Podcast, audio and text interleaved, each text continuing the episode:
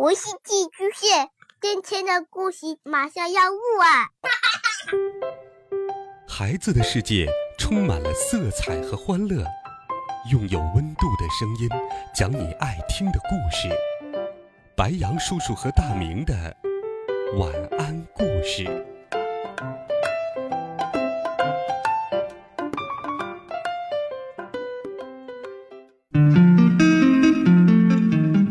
小朋友们、同学们，大家好，欢迎收听白羊叔叔讲故事。今天又到了好听的神奇魔法故事时间啦，一起来听《幽灵》。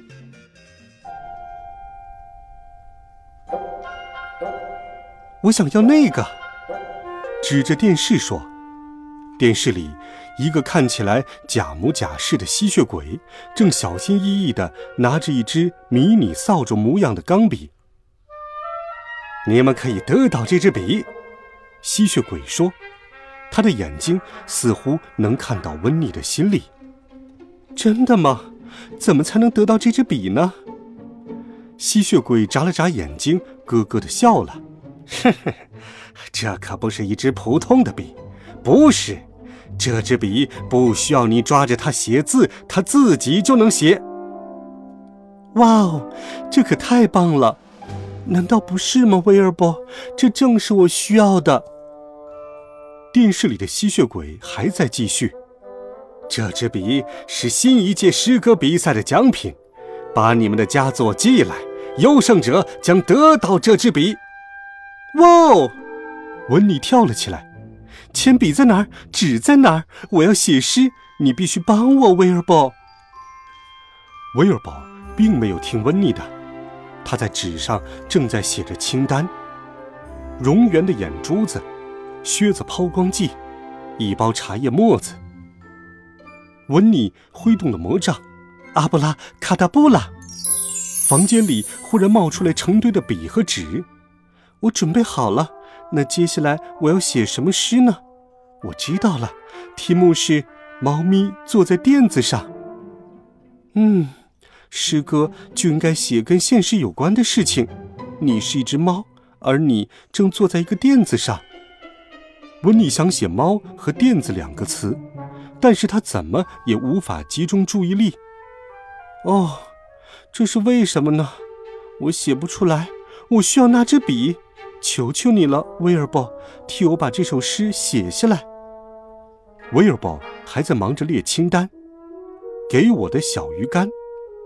哦，我的天赋呀！最后就这样白白浪费了。这时，温妮有了一个想法。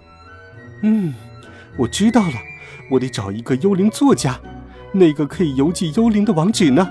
找到了。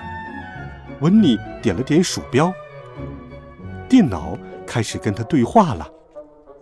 电脑说：“请回答以下问题，选择您所需要的幽灵类型。一。”可以吓走不速之客，二可以为历史建筑吸引游客，三可以写作。写作类包含惊险小说、爱情小说、诗歌。哇，我的选择当然是三三。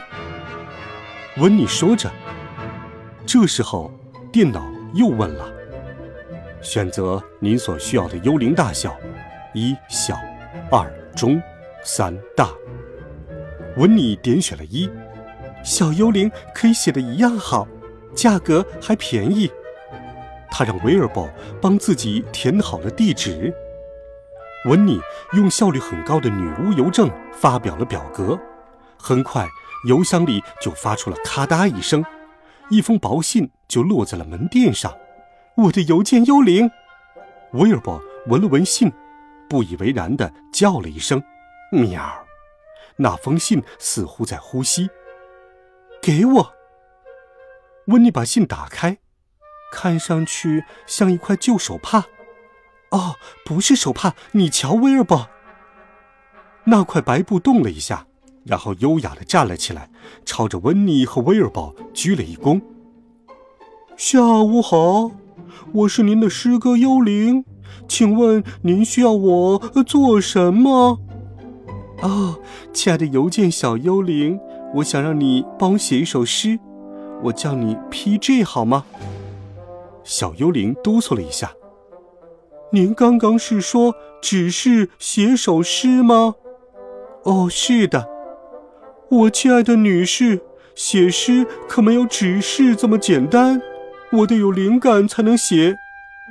哦，那怎么才能激发你的灵感呢？给我看一些美好的事物。温妮傻笑着抚摸了一下自己的头发。那威尔伯怎么样？威尔伯算得上是美好的事物。我想要写一首关于他的诗。哦，我可不想为一只臭烘烘的老猫写诗。天哪，天哪，根本没有什么我能用得着的东西。也许窗外可以看到美丽的景色，晶莹的露水，这个也许可以。哦，我感觉我的灵感来了。哦，月亮啊，月亮，美丽的月亮，听上去就像一头肚子疼的奶牛在呻吟。温妮说：“小幽灵嗖的一下离开了桌子。我正要写，你就像一把银灰色的勺子，但我心烦意乱，什么也写不出来。我很敏感，我工作的时候，周围一定要充满格调。”格调要有气氛，十分有人欣赏我。哦，抱歉，我从来没上过学，也不懂得写诗，但我会闭嘴的。于是，小幽灵又接着往下写了关于六月、一个气球和一首音乐的诗。温妮忍不住打了个哈欠。哦，等等，威尔伯，我必须得把诗寄出去。温妮把写好的诗塞进了信封里，然后又把 P.J. 塞进了另外一个里。快点把它们都邮寄出去。女巫邮箱很快就发信了。终于到了商店，温妮和威尔伯拿出购物清单一看，上面写着：“哦，月亮啊，月亮。”温妮说：“哦，天哪，我的信寄错了。”温妮和威尔伯生气地回了家，因为他们把小幽灵 P.J. 写的诗放在了购物单里，而把购物单邮寄去参赛了。回到家里，温妮打开电视机，吸血鬼正满面笑容地宣布：“诗歌比赛的胜利者是女巫温妮！”哇哇，我赢了！温妮高兴地上蹿下跳。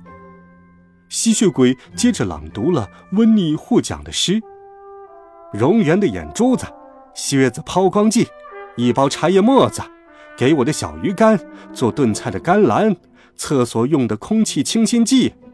哇，工整押韵，真是一首好诗，干得好，温妮。”威尔宝清了清嗓子：“喵，嗯，哦，是的，诗是你写的。”拿到那支可以自动写字的笔后，温妮做的第一件事就是用它写了一首献给威尔伯的诗。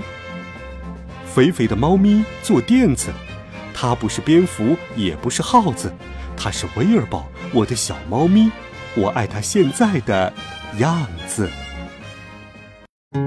好了，孩子们，这一集好听的故事，白羊叔叔就给你讲到这里，我们明天见，晚安。好梦。